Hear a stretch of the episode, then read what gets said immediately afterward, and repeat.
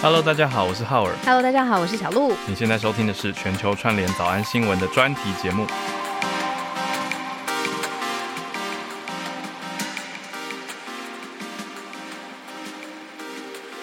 我跟你说，这次的主题啊，我真的觉得超级实用，就是嗯其实是跟我认识我。我认识你，嗯然后人跟人之间的互相的关系，然后应用在职场上面是相关的。我今天蛮紧张的，深吸一口气，因为一旦经过了一个测验之后，就会有一种被某种定锚的感觉，就是你就是这样，或你不是这样的人。的感觉，好像确诊。可是最近流行的测验好多好多哎、对，我们等一下可以来好好聊一下，因为我们请到专家没错。来跟大家聊一聊，在职场当中，哎，我们可不可以用测验来帮助自己更了解自己，还有跟团队好好的合作？那我们就要找到专业人士来帮我们解析。来，欢迎 Between Girls 的创办人 Grace。Hello，大家好，我是 Grace。Hi，Grace，欢迎你来。刚才浩尔有说你是 Between Ghost 的创办人，我觉得很不容易耶，就是要创立一个有组织、有文化、有使命感的。所以一开始可不可以跟我们介绍一下 Between Ghost 是一个什么样的平台？好，北京公司其实就是大家想到职涯有什么问题，想到什么问题了，我们希望来这边都可以帮助大家解决。所以其实我们也在七年当中有做过一个 pivot 啦，一开始比较像是媒体，所以我们用很多文章内容啊、形式，就是讲座啊，来回应大家的职场问题。那随着这个一路过去之后，发现其实这些职场问题有些蛮个人化的，所以我们就开始变成一个职涯服务的提供者了。所以就开始有呃线上课程啊、实体课程啊、一对一咨询啊等等这些服务就出现了。哦，职涯当中有很多问题是个体化的问题，是只有我才有的，我的同事没有。应该说，每应该说，呃，在我们很多。我们每一个人对于工作想要的其实都不太一样。比如说，有些人会特别的想要呃进到一个闪亮亮的大公司，嗯或是有一些人就是对于薪资很执着，嗯，然后或是有一些人其实对于伙伴的关系，或是我的主管是一个怎么样的人会更重视。所以其实每一个人在职场里面要的东西都不太一样。很有道理对吧？对啊，感觉 Grace 刚刚几句话就讲出了他超级多接触过的个案，哦，对啊，对啊，很多每个都是一个故事。对。那所以它放在不同的假设，说我想要的，但是我的职场环境给不了我这个东西，它就会有格格不入感，或是想要转换。对。嗯。哦，所以这个时候发生的质押问题，其实是跟我个人真的要什么是有关的。没错，哦，原来是这样。嗯所以是不是很多找你的个案，最后发现是要开启一场往内的心灵探索旅程？哎、这真的是很重要一件事、哎，虽然好像大部分有人讲到啊，了解自己，好像觉得很鸡汤，但我觉得没有，这完全是一个最根本、最根本的。我认同，超重要的。对，因为如果你一直在追求，譬如说别人在金融业哦，年薪三百万，好像很棒很棒，但是如果这个不是你想要的生活，你进去活着那样的生活，其实也不会特别开心啊。嗯，嗯，所以我觉得最重要、最重要就是回来了解自己想要什么，然后能不能在职场里面去实现。所以 Grace 会怎么帮助大家认识自己？我们刚刚一开始开头就聊到嘛，诶，测验会不会是一种？应该说 Grace 怎么看测验？现在你说市面上好了，大家也会很想要去透过别人的帮助来，觉得好像对自己更认识一点点。嗯那大家常听到很多的测验啊，比如说会听到人类图啊，嗯或者是十六型人格 MBTI，、嗯还有像盖洛普的优势天赋测验、嗯，等等等，还有还有最很多很多。常那个脸书上面就叫你选一个什么哦。呃，心理一个游戏玩下去，然后就说你最像什么哪一种狗或哪一种猫哦 或哪一种脸心理测验，就是超有的时候也有点无厘头的那些。还还有一种是什么，让你去组合什么一把钥匙、一只羊，然后对什么一座桥，然后后你你要自己组合一个故事，然后最后就会有一个解读，还有星座啊、塔罗啊、算命啊，这些各其实算命种，是不是都是大家想要试着去了解自己的方式？对啊，我觉得其实都都蛮好的，就是看你现在的现在的你需要什么，我觉得好像都可以试试看。哎、可是我很怕，因为之前我在做脸书测验的时候，假设他说我二零二二年最容易获得什么，然后呢，他就是什么美貌啊，然后减重啊，然后什么男友啊，一好栋具体房子。嗯，然后我一直换，就做同一个测验，然后一直一直刷新，然后每次给我的结果都不一样。我就是假设我就是想要房子，然后我一定要做到，我得到房子，然后我才要抛出来 share。可是那应该是好玩的吧？对，可是大家做心理测验的时候，会不会也也这样？就是哦我要做到，真的是我自己想看到的结果。哦，我我我觉得这超级可以理解这种心态。我觉得，因为你讲到说要分享出来给大家看，我觉得重点是因为给人家看嘛。哦 心理测验我比较怕的是各自被偷走 了。真真的不要再很书做所以没有我我有的时候还是会测，可是我会看一下他到底要我哪些资料，哦就稍微小心看一下。很理性哎、呃，大概吧。所以我们刚刚讲到那么多不同的测验啊，从专业的角度上面来看，嗯、可不可以大概帮我们分析一下哪一些它的根据是什么？诶，它是有科学根据的吗？嗯可以这样说吗？然后它是在什么阶段帮助我们？嗯嗯，好。刚刚我们其实有提到最近蛮红的那个 MBTI 嘛，嗯就是十六型人格。对，它其实就是用一些呃问题来帮助你去了解你是一个怎么样类型的人，因为它是在情境里面你会做怎么样的选择嘛，嗯所以它有点像是把我们人分成十六种。那这嗯十六种，它可能可能会再告诉你说，分别对应啊，你可能适合哪一些类型的工作啊，什么是做分类。嗯那人类图比较像是你什么测验都不用做，你就是把你的出生年月日放进去，所以有点像是你天生的设定嗯就是这样，好像也没什么办法改了。然后就是嗯就是根据你出生的那个生辰八字来做决定，这样。嗯那盖洛普的话，我觉得它比较有趣的是，当初我会想要把盖洛普这套工具介绍给大家，其实是因为它是透过测验去了解自己之后，它不是把我们人做分类。嗯其实我都觉得，其实我们人是很独特的，不应该被放到几种类别里面。嗯那反而是他把我们的天赋分成三十四种，然后用三十四种去排序，那我们就可以依照前面，譬如说前五项我最强的这些天赋，我就可以去组合出我怎么样在我的工作里面更去发挥我的天赋。那我会把天这个天赋有点像是我们在工作里面的软实力，那这些软实力就可以帮助我们成为一个更独特的工作者。嗯，所以说这种测验方法比较像是说，我觉得听起来 MBTI 它是分类分形态，可是呃，讲到盖洛普测验，可以再跟多大大家多介绍一点，就是它的差别，因为嗯听起来会感觉，哎、跟 MBTI 好像都是在做情境上的选择啊。哦，好，呃，因为像 MBTI 它做出来是分类嘛，嗯所以譬如说我做出来好像是什么调停者，然后它就会去描述，我觉得它比较像星座的感觉。嗯，就他会讲一个盖瓜这样子哦，的人，给你一个定义，说你是这样的人，对所以你之所以会做出一些的决策，是因为你的个性或性格是这样子。对，来告就是附送一下你的个性是这样。嗯。那盖洛普的天赋比较是独立的天赋定义，譬如说像我可能有一个叫做 maximizer，它嗯叫做它翻成完美啊，但是其实它英文叫做极大化嘛，嗯。所以我其实就会想要去极大化各种事情，所以我在工作的情境里面，我觉得更好运用，嗯。就是譬如说我今天在。呃，设计一门课程，我就会想说，哦，我要怎么把它一直优化，然后在这一堂课跟下一堂课，我怎么样可以让它变得更好，嗯类似像这样，所以我就觉得它在更具体的可以在职场里面被应用。诶，那我好奇的是，如果假设我做了 MBTI 了，然后我也做了人类图了，然后我也做了盖洛普了，然后接下来呢，我是要去请我的主管 说，主管你不可以下班，你下班留下来给我做完这个，我要跟你对齐，否则我不要当你的下属了，这样吗？你好认真哦！我听到的通常都是老板，我听过老板朋友叫每个员工面试的时候全都做一先遍做人类图，然后他后来开始上班以后就拿那个人类图出来解决事情。哦，这跟我之前看到、我听到奇闻异事，大家不要认真，不要踏伐。就是 我听到某航空公司在甄选空姐的时候，他会请一个面相老师坐在面试官旁边。嗯，这个是主事的文化，这样子，因为他觉得他看面相，他可以知道这个人面对冲突的时候解决问题的能力。天哪，我好像也听过这件对，绝对不止这一家。我知道不同产业的，我知道我认识一家不同产业，之之前合作蛮熟的。他们是不是那么夸张，直接坐在旁边？可是他是所有履历到最后，他们会送给老板很信任的一个大师，看过面相照片，说他进公司不会克到谁，大家都合。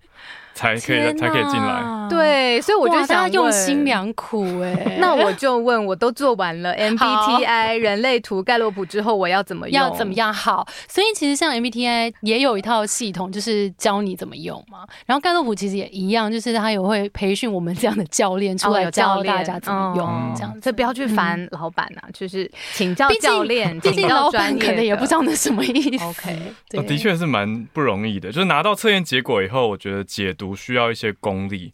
我觉得，因为你拿到的结果，它会帮你列出三十四项嘛，就是从你最有优势跟最相对比较不具有的对优势，会从头到尾列出来。可是每一项都有各自的细定节。义对，嗯，而且在搭配上这个个体户他的实际生活经验跟他呈现出来的样态，我觉得要有功力的人去解读。好像是哎、嗯，嗯嗯，自己说好像是，好像有点嘴不会啊，因为因为教练应该经历过最多不同的嗯，结果吧，应该嗯很多人会测完就拿着很听，很想要听你解给他听。对，这其实就是我们存在的意义。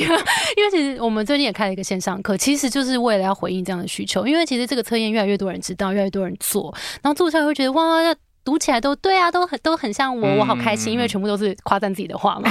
然然后后都正面对，都正面是优势的，啊对对对对，就哦都知道了之后，哎，那可是我怎下一步么在怎么用对，这其实就是刚刚小鹿的问题嘛。对对，因为嗯我我跟浩尔都做完了这个盖洛普优势测验嘛，嗯然后我在看他最后给我的几项最前面排名的时候，嗯我有一个感觉，就是我很像在看健检报告。哦他给我的数值，我我不知知道要怎么去解读它大跟小大的就是好的吗？那小的多小会有问题什么的？嗯所以我这时候通常都打电话回健检中心，或者是我要很仔细的看那，个下面这个确诊吗。这个红字对，还好吗？对啊，这样子可以吗？还可以改正吗？我需要问一个人，然后再三的拍胸脯保证说，呃，那你接下来怎么做，或者是哦。有哪些要回到其他专科来做哦追踪，所以真的是需要一个，嗯对。嗯，哦，OK，所以你们开线上课程，对好，那我们假设很有趣、兴趣，然后也报名了线上课程，可是我想要在职场上面做应用，你可不可以好像先呃让大家窥知一下这个呃秘方，然后举几个实例，是哦知道这些特质之后，我真的在职场上面派得上用场。哎、好，那我可以举你们的例子吗？可以啊。我可以就直接帮你们，就是稍微讲一下它什么意思，然后也许你们就会想到你们怎么用它。好，让听众朋友听一下浩尔对啊跟小鹿其实是怎么样的人。对呀、啊，这应该比较好玩吧？没有蕊过大家，这应该比较好玩吧？比起我在那边讲啊，我的个案怎么样？为什么制作人我没有彩排这个部分？好，好了，等下想听个案，我还是可以分享，但是但是我觉得好像直接来聊聊你们，然后就蛮有趣的。好，我要讲浩尔，第一个是个别 individualization，、那这个的定义其实就是你很擅长看到每一个人的独特之处。我我觉得这个真的很很认同，很符合我。就很多人以前我学生时代就得过一个评语，就是你好像跟谁都可以聊天，哦，天哪，你学生时代就这样了？就是跟朋友一起不知道什么事情，好像比完赛还是什么，我们搭计程车，嗯，那我就坐在前座嘛，那同学都坐在后座，那他们通常好像都不太爱跟司机聊天，哦，可是我还我会看情况，那那个司机蛮想聊天的感觉，我就哇，你还会尊重他的意愿，然后决定要不要跟他聊天。那你觉得你就是个别，就看到每一个人独特的地方，在你的工作里面有有帮到你吗？帮到还蛮多的欸，因为我觉得那个心态是说，每一个人都有值得我学习的优点，跟我想要避免的缺点，哦，所以就会默默的学起来，OK，然后默默的避开一些哇，我不要变成这样的人。这个我可以补充。我们每天早上上来串联的任何人啊、我为什么一直很放心跟 浩尔搭档，就是因为我跟他主持过一两集之后，我就知道。上来的人，不论是任何人，他都 你都有办法哦。处理好，你都可以 handle 一切。对你，哦。你不知道在那个串联的时候，我有多长的时间是关着麦克风，因为我不是没有在听，因为我知道浩尔他可以，就是不论是任何人上来，哦。对，所以他真的是 individuality，他也会去注关注到那个人的独特性，而且会给他该有的尊重。嗯。对，，那个他那个细致度是很高的，哇，外交官来着，得到小鹿的肯定，天心。这真的，这真的，，对，所以对，没有这就是蕊过大家，对，很棒，对。这就是一个很棒的应用啊。嗯，那我要来看小鹿，好啊。直接话锋一转，那个小鹿第一个是是 competition 竞争，竞争比其实也没什么好解释，就是我要赢，就是爱爱比赛，就是就是我没有要输，今天这个比赛我要赢。他他他就是很 有对吗？很会赢啊。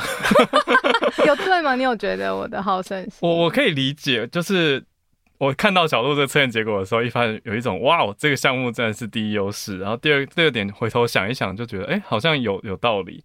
就是我们之前排行榜哦在在冲到很前面的时候啊，对，对啊，可是我也会蛮在意的，但是我反而觉得小鹿感觉显示出来看的比我开了，但实际上说不定他比我还在意。每天晚上都是重刷、猛刷。哦，就是不不不服输这样子。，对，这个你觉得你有用在工作吗？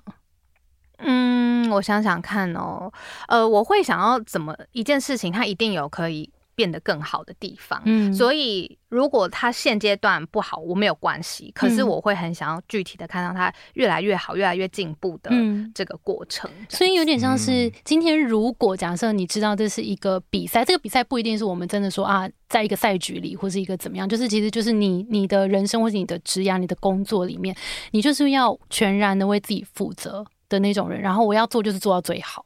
对，如果我要做的话，然后听起来感觉完对，完全就是嗯你的动力啊。早安新闻也算啦。我觉得就是我们慢慢的一直一直在把它做好，这样子。嗯有的时候不是跟别人比，因为当时早安新闻也没有其他的。可是我就嗯觉得说，如果是我全力去做，它可以更好的话，那我不要半吊子，大概是这样子。嗯嗯嗯嗯。所以刚刚好，我们这样子是初步初步先聊就是一个嘛。嗯，那其实像浩尔的个别感觉，就是在他的就真的蛮像一个软实力的东西，就是在不管你在访问啊、口译啊，然后或者是这种很及时的这些互动里面，都可以第一时间就看到这个人的独特的地方，然后给予一个很正面的回应。嗯这完全就是帮助到你的工作。那小鹿的话，感觉是这个天赋，因为它在你的 基因里面，所以感觉在做一件事情的时候，你就会比别人更有那个冲劲跟那个要往前冲的那个动力。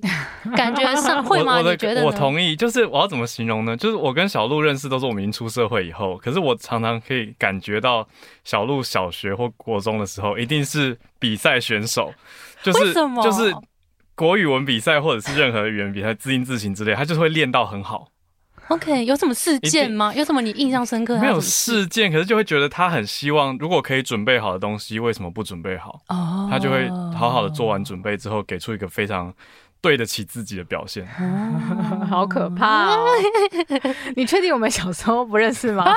我们小学认识过，后来走走散了。没有，很可爱。那我也可以简单就是分享一个，最近刚好有一个呃，我们的学员跟我 feedback，他刚好找到新工作，然后其实他那个时候是因为其实也是也是做了盖洛普测验，然后有来上我们的。一个线呃线下的课程，那他就跟我分享说，他的他的天赋大部分都在执行力的那个领域，嗯然后他其实他本来的工作是一个小主管，然后他是一个约聘的人员，然后他就觉得他在工作里面，他第一是他想要成为一个外商公司的正职，这是他的一个目标。那再有就是他一直在觉得他在主管的这个工作里面，好像一直没有办法发挥的很好。嗯后来他做了测验，发现其实他最喜欢的其实是有自己完成事情，然后产出的那个成就感。所以其实反而在当主管这件事情，他没有办法有做这么多的产出，哦，反而他有点管有点要管理，不不就是执行会变少。对对，所以他后来认清了这件事，就是我的天赋其实是在执行，而且这件事情让我有成就感。哎，所以执行是说，哎，是不是把这些天赋可以分成四啊，大类？对，四大类那。执行是其中一类。执行执行是其中一个，嗯然后像刚刚浩尔的个别是深度关系建立，嗯然后刚刚那个小鹿的竞争是在影响力，然后另外还有一个是战略思维，哦嗯，所以是这四个领域。对我等下可以分别来讲一下。嗯那我先把刚刚这个学员的故事嗯先讲完，然后他就发现他想要更多执行的东西，然后他在工作里面其实他也很擅长，他有一个我记得叫做 consistency 公平，嗯那他其实是很擅长去把东西 SOP 化的。嗯所以他就进到新的工作，他就找到一个呃外商科技公司，然后他只要他只要自己独立工作就好，而且他就是自己完成所有的事情，他现在就觉得非常开心。哦，懂了。因为他嗯可能没有做测验之前，他并不知道他自己真正要的那个核心是什么东西。对，那他就以为他其实想要进外商公司一个大的模糊的方向而已。嗯对，结果你给他更确切的职位的呃职职位的责任，嗯然后是符合他真的要对，然后他现在就觉得啊很开心，就做的很开心。这样哦，你刚刚讲的那四大，我太好奇了，要不要好好。嗯对对，好，那执行力刚刚讲的这个学员的故事，他就是呃执行力很强的人，就是我们熟知的，就是会很喜欢去做事情，情不自禁会去想要完成事情，嗯而且他会非常重视效率跟产出，所以其实，在公司里面有追求效率跟产出，也蛮容易被看见表现的。对啊，然后你们两位都有成就，其实都在执行力的 Achiever 呃对的那个领域，都在我们的前五大，对，都在你们前五大。我们等一下嗯可以来聊一下 Achiever。至于你们来说是什么？因为嗯 Achiever 就是喜欢 check check check 完成事情，To do list 嗯。check check check。嗯，对，我觉得我这几年来有有变化，就是哦对于执行的想法。OK，、嗯。但说不定团队一起 check 事情也也是对团队一起是可以嗯嗯嗯嗯。然后嗯还有呢？好，然后第二个是深度关系建立，嗯，然后浩尔这边蛮多的，哦。然后深度关系建立其实蛮擅长建立一对一的关系，然后也蛮常在一对一的状态之下，对方不用讲出口，你就已经可以 sense 到他的 情绪跟他在想什么。？对啊，对，就是这样。嗯然后影响力就是小鹿的，就是他情不自禁，就是会影响到别人。他也喜欢做有影响力的事不会影响到别人，正面的影响到我，你不要影响我。是正面的感染力啊。正面的感染力没错，哦 所以其实像你，我觉得你在做的事情也是影响力很大的工作，嗯所以其实有。譬如说要影响到别人这种工作啊，台前的工作其实哦影响力应该蛮有帮助的，嗯对好。然后另外一个是战略思维，就是其实会很擅长做一些思考，然后去想事情跟事情的关联呐、发展出一些创意啊，做一些哦策略规划这样子。嗯，听到这边，你有没有稍微感觉一下你自己大概是这四个范畴的哪一个范畴呢？我觉得你一定有好奇心，你继续跟着我们听下去。嗯那 Grace，你刚才举的例子，我觉得很立体，而且对于浩尔跟我，我觉得都很一针见血啦。可是，那你是因为已经有一个认证的身份，你是台湾第一批盖洛普优势测验的。国际认证教练，可不可以跟我们讲一下这个测验还有国际认证的流程？你开始怎么会想要去做这件事情？哦，其实当初会认识这个测验，好几年前就有朋友推荐给我，那时候我就听一听说，哦，好像是一个蛮有趣的测验这样。然后后来事隔几年之后，刚好那时候在经营 Between Goals 嘛，那其实经营后来就发现，其实我们想要再去深度的解决大家职涯的问题，会想要有更明确的工具。所以我就去嗯再回来去看说，哎、那我身边有什么样的工具，我就去去查找了，比也是比拼了一番这样。嗯所以其实像刚刚提到的几个 MBTI 啊、DIC 啊什么这些，我都有稍微研究过。嗯那我后来最喜欢盖洛普，其实就是因为它不是把我们人做分类，嗯然后它可以组合出我们独一无二的样子，有点像我们的基因这样。那你知道你要前五项完全跟你一样，嗯然后连排序都一样，你们要不要猜猜几分之几？几率吗？对三千万是是超对，而且我们已经查找过资料了。对我看到了三千万分之一就超过比台湾人口还多哎、对啊所以在台湾很可能找不到哎、对，所以就是我就觉得哇，这是很有趣的地方，嗯就是我们人。不应该被局限的，我们应该是有各种可能性的。嗯那这些天赋其实套用到不同的情境，它都可以帮助我们发挥的更好。所以我就发现，嗯，就是它了，这样。嗯所以我就发现，哦，那其实还有一个认证的课程，那我就去上上看。这样子嗯，后来发现越上就是越喜欢。哇，嗯然后就成为教练，对，就就可以帮助很多人去解读他们的报告，等于是给一些他们的职涯建议嘛。嗯所以是嗯现在的用法是变成搭配成一个工具。对，它会包在我们，就是因为其实它其实就是了解，我觉得。的确，像我们刚刚前面聊的这些工具，就都是帮助我们了解自己的工具。但是了解工具之后，我们要应用在什么场景，我觉得那就蛮重要。那像我们专注解决的问题，就是职涯的问题嘛，帮助大家解决了解自己之后，去做一个更适合自己的选择。嗯那这就是我们就是接下来也会努力 focus 的方向。嗯，那如果没有教练的情况下看那个报告，会看得懂吗？呃，我觉得你一定看得懂，嗯因为它就是一个解释嘛。嗯但是我觉得它距离应用就会稍微有一点远，这也是为什么我们最近会开这堂课的原因，就是嗯太多同学做了报告之后跟我们说，好，对对对，这都是我啊，嗯哦，好像我，对啊，但是我不知道怎么用。嗯对我接下来怎么用它来选工作吗？还是我的下一步跟它有关系吗？还是我我适合当领导者吗？什么这这各种问题，可是没有办法在报告里面被解释。在课程里面的用什么方式帮助大家应用这一块？嗯，我们其实里面会分两大块，第一块讲优势，第二块讲定位。因为优势大家可以很好想象，就是我们刚刚一直在聊的这些天赋，怎么在对的情境里面去发挥出来，它就变成你的优势嘛。那另外一块定位是我觉得超级超级重要，就是我们一开始前面在讲说，哦，我到底该选择什么样的工作、企业文化、职位等等这些。那其实我觉得有时候我们在自己的位置上面没有办法，好像没有那个发挥的感觉，其实是对自己的定位不够明确。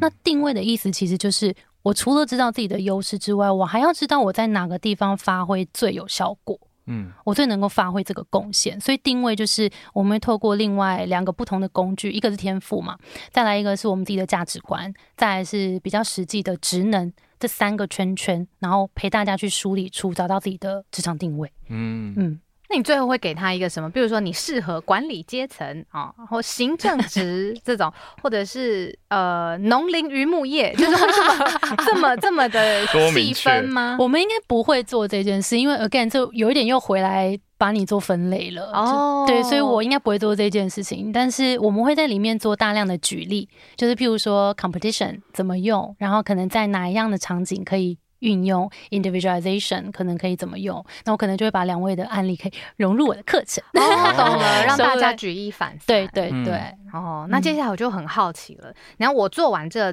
测验之后，我觉得因为有浩尔，然后我们是一个团队，我们对照起来看，好像更完整，拼拼图一样。那这个东西放在团体里面做也适合吗？超适合。它其实一开始拿出来，盖洛普它就是一个呃，它其实是市调市调公司嘛，嗯美国市调公司。然后这套系统除了做个人的呃测评，然后了解自己之外，其实它也很常被拿来财新五百大的公司拿来做使用，就是拿来做呃组织人才适配性跟做团队的沟通。嗯。因为其实当我们知道我们团队里面有怎么样不同属性的人的时候，我们可能在分配工作或是沟通的时候会更有效率。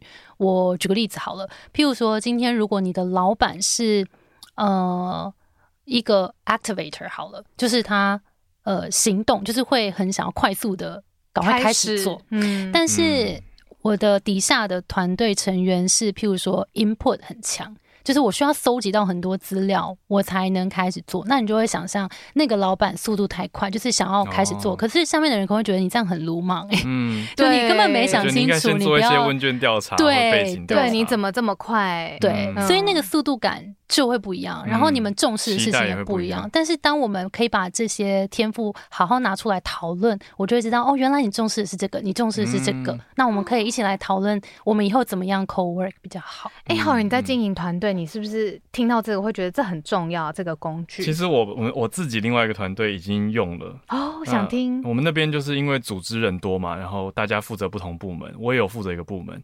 可是，在团队协作的时候，我觉得就很需要教练这样的角色，因为教练他同时看得懂，他又可以同时等于他知道最多，他有点像是哈利波特里面那个破心者的角色。哦，就是他默默的拥有大家的状态，可是他会有点保密，他不会告诉所有人，告诉所有他会讲好的对对对。我自己的经验是他，他都告诉我们好的，他就说你看那个谁谁谁，他的第一优势也跟你一样，或是跟什么什么是类似的，所以你们可以怎么搭配？那我也会表达出说，比如说我跟哪个部门或者跟谁共事的时候，哦比较容易擦。发生什么嗯。状态，嗯好像互相觉得。不符合期待啊，或者找不到人的感觉等等，那他就会给一些建议说，嗯。哦，那很有可能是因为你们的某个优势的先后顺序的落差，哦，理解理嗯解、所以可以调整。我觉得这个会帮助我很大，就是像像我我速度算是比较快的，但有的时候就会落入一个很盲目的这个对这个错这个好这个坏，而没有办法去。很全面的讲说，搞不好是每个人的优先顺序，嗯他自己心目中真正重视那个东西，对，没有第一时间 align 而已，没有什么绝对的好跟不好，嗯没有什么好人坏人这种事情。嗯，对，所以是不是像这样子，教练就会协调整个团体？对我可以补充一个有趣回应小鹿刚讲的，因为像我的个别啊，individualization，我后来详读报告跟教练聊过以后，我才知道嗯他的比较不好的一面，或者说大家会觉得比较疑虑的一面，就是这样子优势的人，他很有可能是因为心里觉得很多东西都没有绝对，所以才这么个别。就是我可以跟大家都好，因为我没有觉得一定要怎样才好。那这怎么会是有劣势嘞？就是有的人会觉得，得你这样很没原则啊，就是哦，你、我没有这样想过哎。对有有的人就会觉得哦换负面来解读，就是这样的人很没原则，没有铁律。对对对，就是觉得，哦哎、你不是刚刚那样说吗？那你不就我，所以我就是无敌双标王。就我对我对哦 A，我可以跟他讲一堆好话，那我可以见鬼说鬼话。我今天跟另外一个人聊的时候，哦我又可以同时两个人完全可能跟刚刚聊的东西完全相反或互斥。可是你的出发点不是双标，你的出发点是看中嗯这个人的特性而去跟他沟通对连接。是哦，真的是要看那个角度是什么。那如果自己或我看不到我的伙伴的这些面相，教练进来一有这个工具，他就可以分析给大家听。对，可能、嗯那你会建议要全部都是公开的，比如说十个人的 team，然后你就十个人的会议，所有的人都在，然后教练就进来，一个一个讲说：“浩尔站起来，你的第一个是叭叭叭叭。”好赤裸哦，大家理解了吗？他以后就是会这样子两种说法哟。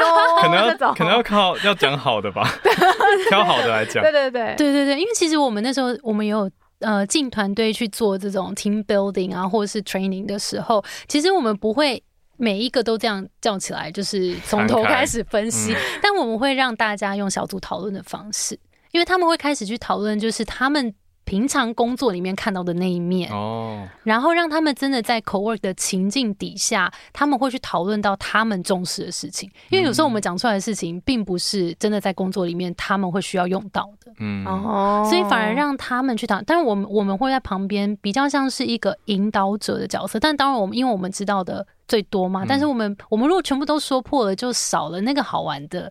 去 discover 哦。别人的那个乐趣了，所以其实那个我觉得过程很重要，是让大家自己也更认识自己，然后也更认识老板，然后也更认识伙伴，嗯，然后让彼此用嗯。自己的方式去认识。对我刚是想象 Grace 如果是走顾问的方式产出一份报告，然后各个部门都不用开会讨论，大家就拿到报告，然后就说哦好，我要调整，我改好成这像就失个方式，跟别的部门沟通就好无聊。好好像失去了嘛对啊。对对这起码人情味，是两天的大地游戏，我不止，我感觉可以开一个礼拜，哦，一个礼拜。可以有各种不同的团康互动。哦，所以讲完了个人在职场上面的时候，也可以透过这个做选择，然后团体要更呃相处融洽、沟通有效率也可以。嗯那刚才职场举了一个例子嘛，团体这边呃互相协作这边也可以举一个实例让我们知道吗？好，呃，我想一下哦。团体这边，其实之前我有去帮一些新创公司做，然后他们有时候会有不一样的呃目的，所以我们通常都会先问那个主呃发起人，通常是老板，就是你今天想要达成什么样的目的？譬如说，你是想要更了解你的 manager 们吗？因为有时候我们会只做 manager 的阶层，嗯那有时候我们会直接拉到整个团队一起做。对，就是看你想要做什么。然后有时候，呃，老板也会说，呃，我特别，我有会问他说，你有没有特别想要注意哪些人？然后我们会特别把他们安排，譬如说在同一组，因为他们可能很常会需要 co work，嗯但是可能有某些点卡住了，这样。那其实刚刚我举的那个例子，就是 input，其实就是其中一个那一天蛮有趣的发现，嗯就是会发现哦，原来呃你在做决策的时候会需要比较多的资料的搜集，我们才能来做选择。那我就知道，当我要跟你沟通的时候，我不能只跟你说 A 跟 B 选一个。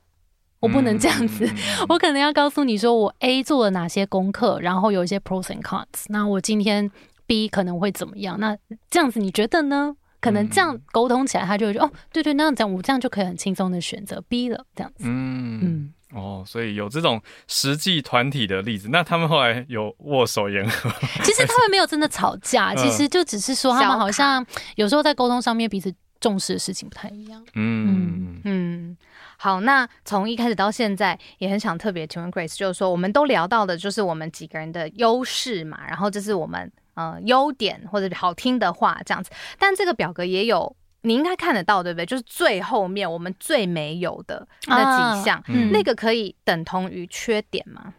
其实我跟你讲，很有趣的发现就是，我们后来发现最后面那几名啊，通常都不是最困扰大家的，嗯，大家最困扰的反而是前面的，然后发挥太多。哦，啊，什么意思？就是发挥过多的时候，反而变成一种干扰或是困扰。对，譬如说，我举我的例子好了，我有一个 positivity 叫做积极，我好像是在第六还是第七也 是这个，然后其实它好的地方就是，呃我看事情都很正面，看到的都是机会，然后我也会把正向的能量带到团队或是我身边来，这样。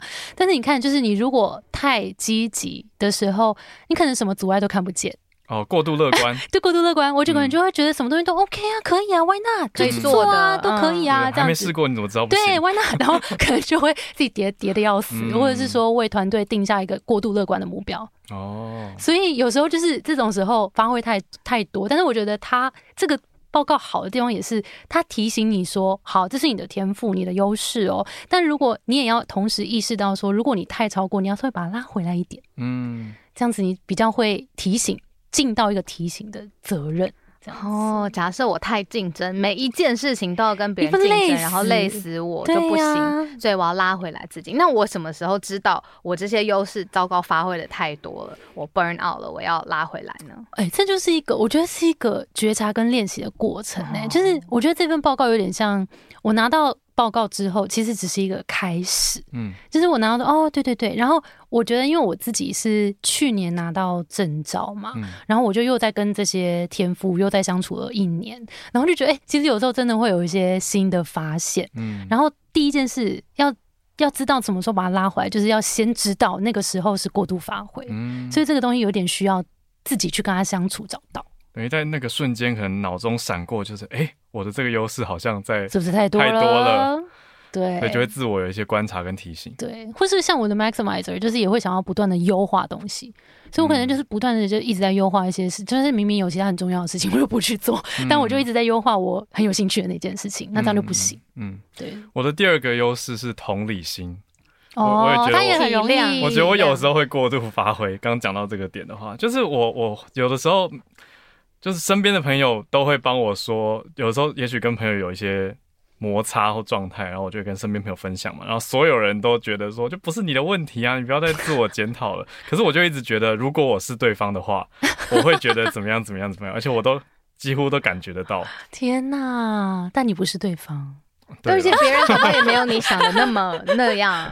有可能，对这就是他想太多，想到帮对方想了五种可能性。对，所以其实你看哦，刚刚我们不是聊到你的 indiv- individualization 会替别人想看到别人，其实嗯我觉得他有点跟你的 empathy 是一交样的，互在作用，因为你看得到别人，你才有办法去重视他的个体。嗯对对对，而且他让你这个更强了。嗯因为如果呃，如果只有 individualization 没有 empathy 的话，他可能看到他并没有那么感同身受的那个强烈程度。嗯但是这两个加在一起的时候，你就会深刻的感受到每一个人的不同。嗯，对，有我有在练习啊，有时候练习就是冷漠一点，抽离一点，就觉得哦，把自己先顾好还是很重要。对，哎，那你怎么看待？就是因为你好像也是也是做一阵子了这个测验，嗯，比较比小鹿早一点点，对做早个好像二月的时候测的吧。，OK，几个月了。嗯那你有一些什么就是新的发现？类似像我们刚刚讲，就是跟他相处之后有一些新的发现吗？我有故意拿来用，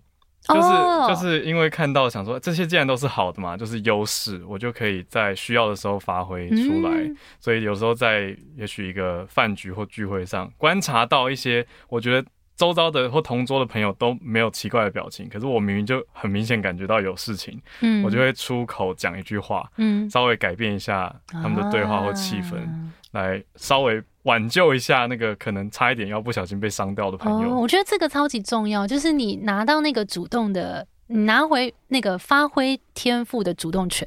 嗯。然后我觉得这件事情就是回应到我们最前面在讲说，拿到这份报告之后怎么用，其实就是这个应用，就是自己主动去找到这个场景，我主动来发挥它，然后你就会把它用了越来越纯熟。其实我觉得很好玩，就是有点像是打电动的时候，你取得了开启了一个新技能，嗯然后我心里面就觉得我把我前十大优势当成是我的十个技能武。器，啊对，然后我今天在想用上哪一个场的时候，我用哪一个试试看，然后有点实验的感觉，看看大家的反应有没有好的效果。嗯那目前试的当然都是觉得还不错。哦酷嗯酷酷！